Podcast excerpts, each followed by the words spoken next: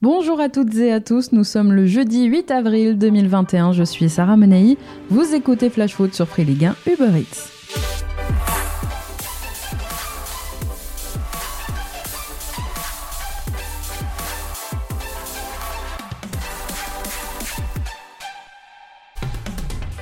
Le Paris Saint-Germain malmené, le Paris Saint-Germain en souffrance, mais le Paris Saint-Germain qui résiste aux assauts et qui gagne à l'Allianz Arena.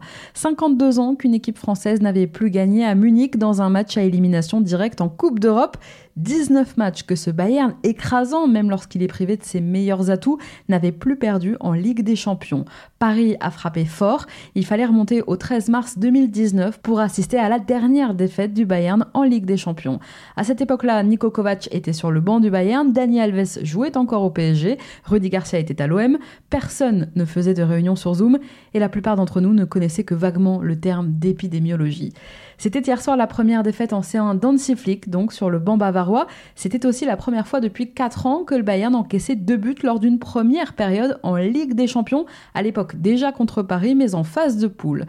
Je vous parle parfois de cette stat, les expected goals, les XG, qui permettent de mesurer la qualité d'une occasion de but et donc de mesurer le pourcentage de chances qu'une occasion a de se terminer en but. Eh bien, si l'on s'en fie à cette stat, hier soir, les Bavarois, grâce à la qualité donc de leurs occasions, auraient dû marquer plus de trois fois et les Parisiens seulement plus d'une fois. Mais voilà, les Parisiens se sont montrés beaucoup plus efficaces. 31 tirs bavarois pour seulement 12 cadrés, 5 fois moins de tirs pour Paris, 6 seulement hier soir, mais 5 cadrés, et à l'arrivée surtout 3 buts. Un réalisme implacable, n'en déplaise aux idéalistes. Mais au-delà des chiffres, on a surtout pris beaucoup de plaisir hier soir devant ce match, même à huis clos, même sous la neige en avril, et même avec une cascade d'absents. Paris a pu compter en tout cas sur un Keylor Navas impérial dans ses cages. Dans ce match dans le match avec Manuel Neuer, c'est bien le gardien costaricien qui a remporté la première manche, lui qui a arrêté 10 des 12 tirs cadrés qu'il a subis hier soir. Alors que Neuer avait écœuré les Parisiens à Lisbonne il y a 7 mois, eh bien Navas a écœuré les Bavarois hier soir chez eux. Fidèle à sa philosophie offensive, à son pressing agressif, à ses latéraux qui montent haut et ses ailiers qui font mal, eh bien le Bayern a dominé outrageusement la rencontre. Il faut dire que ça arrivait de tous les côtés, mais heureusement, il manquait la finition quand même clinique d'un Lewandowski.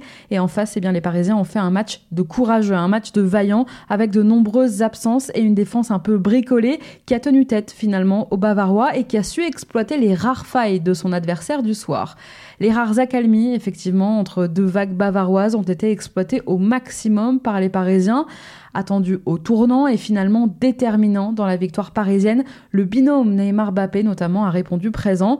Et ne banalisons pas l'exceptionnel, ne banalisons jamais ce que fait Bappé à 22 ans seulement impressionnant à l'aller en huitième de finale face au Barça, impressionnant hier soir encore sur la pelouse du Bayern et impliqué désormais sur 42 buts en 43 matchs de Ligue des Champions. Dans sa jeune carrière sur la scène européenne, Bappé a déjà marqué à l'Etihad, à Anfield, au Signal Iduna Park, au Juventus Stadium, au Camp Nou et maintenant à l'Alliance. Le PSG a inscrit 4 buts à Barcelone, 3 à Munich cette saison et Mbappé eh bien, a marqué 5 de ses 7 buts. Alors oui, il l'a d'ailleurs justement rappelé hier soir, nous ne sommes qu'à la mi-temps de cette double confrontation. Oui, il reste ce match retour mardi prochain au Parc des Princes. Oui, ils l'ont montré une nouvelle fois contre Barcelone au tour précédent que les matchs retour sont compliqués pour cette équipe. Et enfin oui, lorsque Kylian Mbappé sera un peu en dessous en championnat, les critiques eh bien, reviendront très vite. Mais en attendant, profitons. Mention spéciale aussi à la performance hier soir d'Idrissa Gueye, taille patron quand même au milieu. Et décidément, cette saison n'est vraiment pas comme les autres. Plus fébrile que jamais en championnat, le Paris Saint-Germain semble plus solide que jamais sur la scène européenne. C'est à ne plus rien y comprendre. Alors à la fin, est-ce que c'est toujours l'Allemagne qui gagne? Réponse mardi prochain. Le point noir de la soirée, ce sont quand même les blessures. Déjà privés de nombreux joueurs blessés ou positifs au Covid, le PSG et le Bayern ont encore une fois perdu des forces hier dans la bataille. Marquinhos est sorti peu après avoir inscrit son but. Il doit passer des examens en cette fin de semaine. Abdou Diallo, malade, a quitté les à la mi-temps. Bappé a fini le match en boitillant et Moiskin a complètement manqué son entrée. L'Italien a semblé hors de forme. Le Bayern, de son côté déjà privé de Robert Lewandowski et de Serge Gnabry, a vu Léon Goretzka et Niklas Soule quitter prématurément la pelouse hier soir. Avec le rythme qu'on impose aux joueurs européens depuis le mois d'août, ça commence à tirer dans les jambes et c'est normal. Un jour peut-être, ça changera. Un dernier mot du cinquième meilleur buteur français de l'histoire de la Ligue des Champions. Thank you. Good night. Allez, c'est parti pour notre tour des clubs.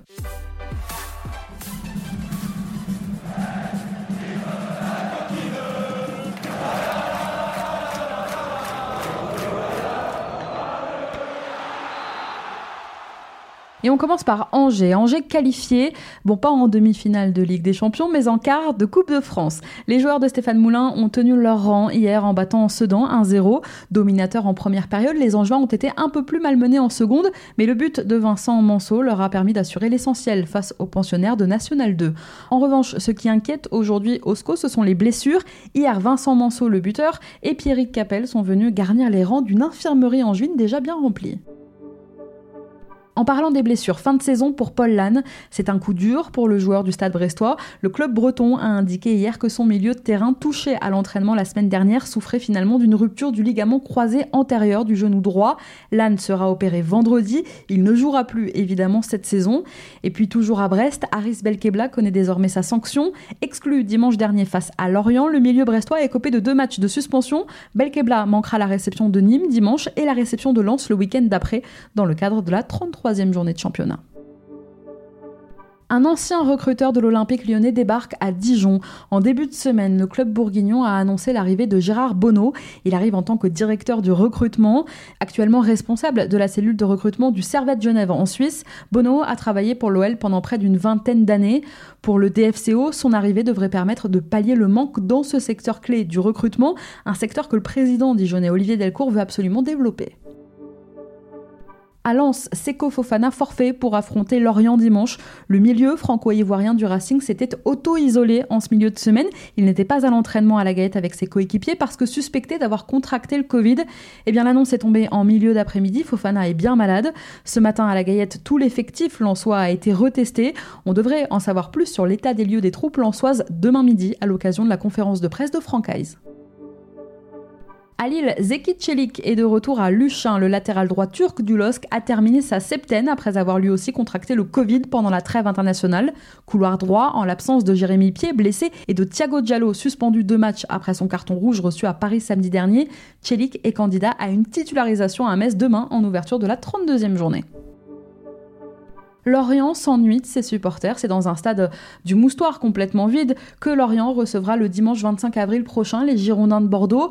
Alors pour donner un peu de vie à ces tribunes vides du Moustoir, le club a fait appel aux 340 clubs de district du Morbihan et de l'Armada. Tous ces clubs sont invités à mettre le Moustoir à leur couleur en prêtant eh à Lorient un ou plusieurs jeux de maillots. L'opération a été lancée hier et le club a déjà récolté 500 tuniques promises par 15 clubs bretons. Tous ces maillots seront disposés le jour du match dans un peu moins d'un mois dans la tribune présidentielle, celle qui fait face aux caméras. On continue notre tour des clubs dans un instant avec Lyon, mais avant ça, c'est l'heure de notre déclat du jour. Elle est signée Leonardo. C'est mon cœur qui parle. vous avez un chef d'espoir qui fait notre retenue.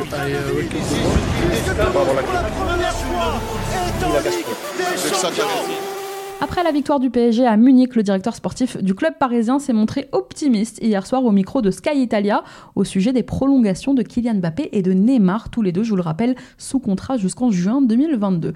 Alors je cite Leonardo, nous devrons voir les choses et nous arriverons bientôt à une situation plus concrète avec eux.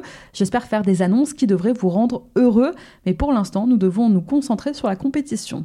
Bon, vous l'avez compris, ça sent bon. Pour Neymar, c'était quasiment acté. Bappé lui entretient toujours le mystère. Mais vu les déclats de Leonardo, ça devrait aller dans le bon sens. Allez, on reprend notre tour des clubs, direction Lyon. Lyon qui ce soir n'a pas le droit à l'erreur. Dernier huitième de finale de la Coupe de France à 19h au stade Bauer. Le Red Star, pensionnaire de National 1, reçoit donc l'OL, actuel quatrième du championnat, afin de déterminer eh bien, qui aura l'honneur de décrocher le dernier ticket qualificatif pour les quarts de finale de cette Coupe de France. L'OL n'a plus gagné depuis le tour précédent en Coupe contre Sochaux et vient d'enchaîner deux nuls et une défaite en Ligue 1. Le Red Star, lui, reste sur cinq matchs sans succès en National. Alors ce soir, Rudy Garcia devrait faire tourner pour cette rencontre. Jamel Ben Lamri et Oussama War, tous deux absents le week-end dernier face à Lens devrait être préservé. Islam Slimani est suspendu pour ce match. Tino Kadewere n'a pas été retenu par le coach lyonnais et Karl Toko Ekambi, un peu plus en difficulté en ce moment, ne devrait pas démarrer cette rencontre. Alors, en leur absence, côté droit, c'est Ryan Cherky qui devrait débuter ce soir avec Lucas Paqueta côté gauche et Memphis de paille en pointe. Red Star Olympique lyonnais, coup d'envoi ce soir à 19h. Chez l'autre Olympique, à Marseille maintenant, d'après la Provence, aujourd'hui, Jorge Sampaoli aurait indiqué à sa direction les quatre joueurs qu'il voudrait garder la saison prochaine. Il s'agirait de Florian Thauvin, en fin de contrat en juin, mais aussi d'Arek Milik, prêté cet hiver par Naples et qui pourrait déjà repartir dans un grand club européen. Sampaoli voudrait aussi retenir Paul Lirola et Leonardo Balerdi, respectivement prêtés avec option d'achat par la Fiorentina et par le Borussia Dortmund. Alors Sampaoli sera-t-il entendu? Réponse cet été. Demain soir, en ouverture de la 32e journée et après la double confrontation face à l'AS Monaco en championnat et en Coupe de France, le FC Metz va disputer son troisième match cette semaine et c'est un gros de la Ligue 1 qui débarque demain à Saint-Symphorien puisqu'il s'agit du leader lillois. Alors bonne nouvelle pour Frédéric Antonetti qui récupère son défenseur John Boy. Exclu le week-end dernier à Monaco, le Ghanéen a purgé son match de suspension en Coupe de France. En revanche, Kevin Endoram, Vincent Pajot, Opa Nguet, Warren Chimbembe et Ibrahim Anian sont tous forfaits pour demain. Ibrahim Anian a quand même reçu cette semaine le feu vert de son chirurgien pour une reprise prochaine de l'entraînement. Le buteur sénégalais touché au genou en octobre va d'abord travailler avec son préparateur physique pendant deux semaines. Il pourrait ensuite jouer des bouts de match au mois de mai. À Monaco, Aurélien Chouameni est lui bien de retour. Entré en jeu mardi justement face à Metz en Coupe de France, le milieu monégasque touché à la cheville avec les espoirs est rétabli. Il postule à une place de titulaire dans le 11 qui affrontera Dijon dimanche après-midi. Montpellier qualifié en quart de finale de Coupe de France. Les Payadins ont battu hier les amateurs de Châteaubriand 1-0 grâce à un but de Florent Mollet. Le MHSC atteint les quarts de finale de la compétition pour la troisième fois en 15 ans.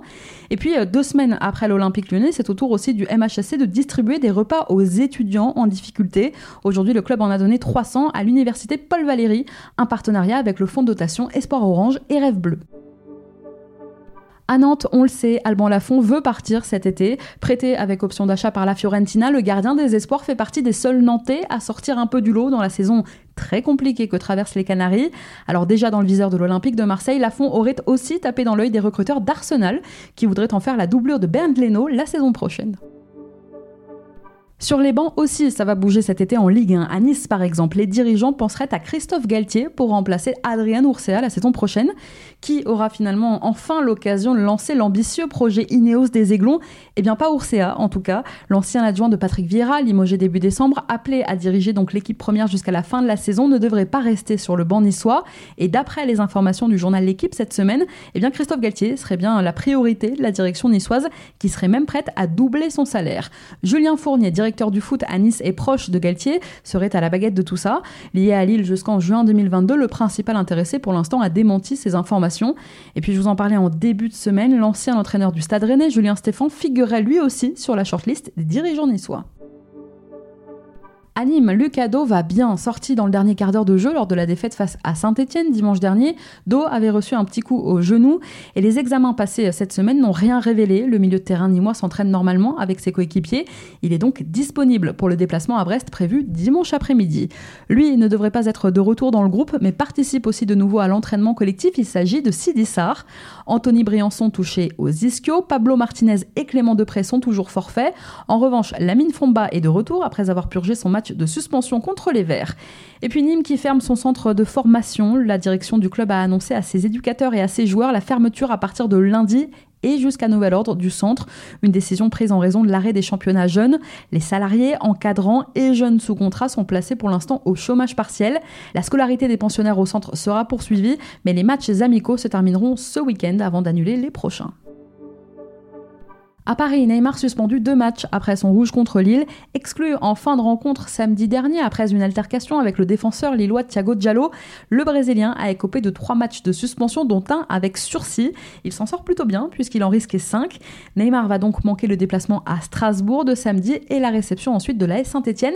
Il sera de retour normalement pour un déplacement à Metz prévu le 24 avril exclu lui aussi dimanche dernier en fin de rencontre face au Stade Rennais. Le milieu du stade de Reims, Moreto Kasama, a écopé de deux matchs de suspension.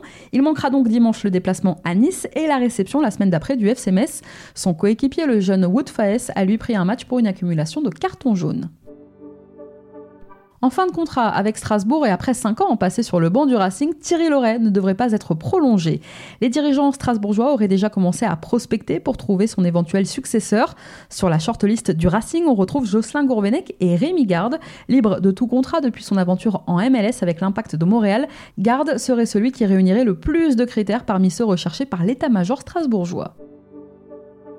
Enfin, pour terminer ce flash foot du jour, un petit mot aussi pour féliciter Antoine Griezmann, papa aujourd'hui pour la troisième fois. Bravo à eux.